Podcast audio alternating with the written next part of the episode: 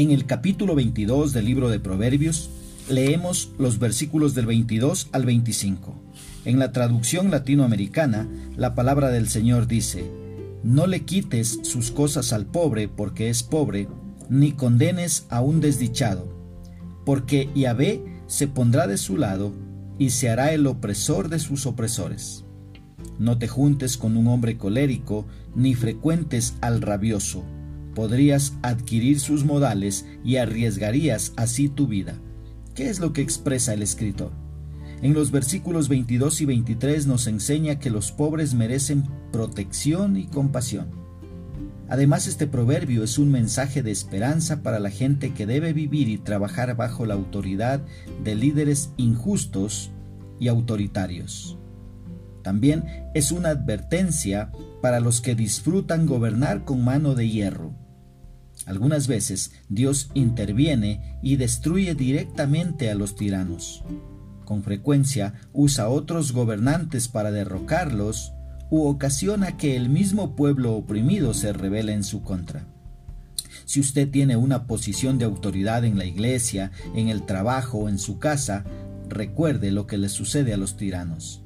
El liderazgo llevado mediante la bondad es mucho más eficaz y dura más que uno impuesto por la fuerza. Al comprender la preocupación de Dios y la protección de los pobres, la sabiduría nos lleva a tratarlos honorablemente. Mira los versículos 24 y 25. Ahí estos versículos nos advierten sobre los hombres iracundos, diciéndonos que no nos entremetamos con ellos.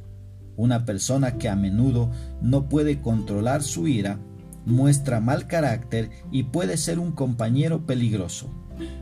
La sabiduría escoge a los amigos cuidadosamente y no hace amistad con el iracundo.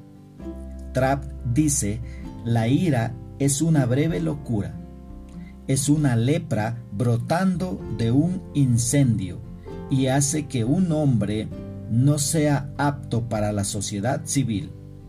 Trapp cita Levítico capítulo 13 versículo 25. Una de las razones importantes por las que es una necedad hacer amistad con el iracundo es porque podemos aprender a ser necios. Sus hábitos influirán en los tuyos y cuando seas una persona iracunda, establecerás una trampa para tu alma. Somos influenciados por los hábitos de nuestros amigos, así que elige amigos cuidadosamente. ¿Cómo podemos aplicar esta porción bíblica a nuestra vida?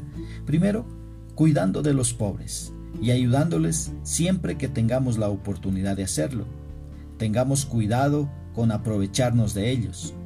Si contratas a una persona pobre para que haga algún trabajo, págale lo que es justo y no te aproveches de su condición. Una segunda aplicación, escogiendo con sabiduría a tus amigos.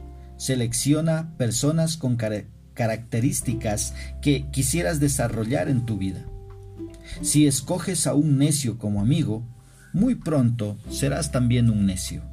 Que Dios nos dé sabiduría para poner por obra su palabra.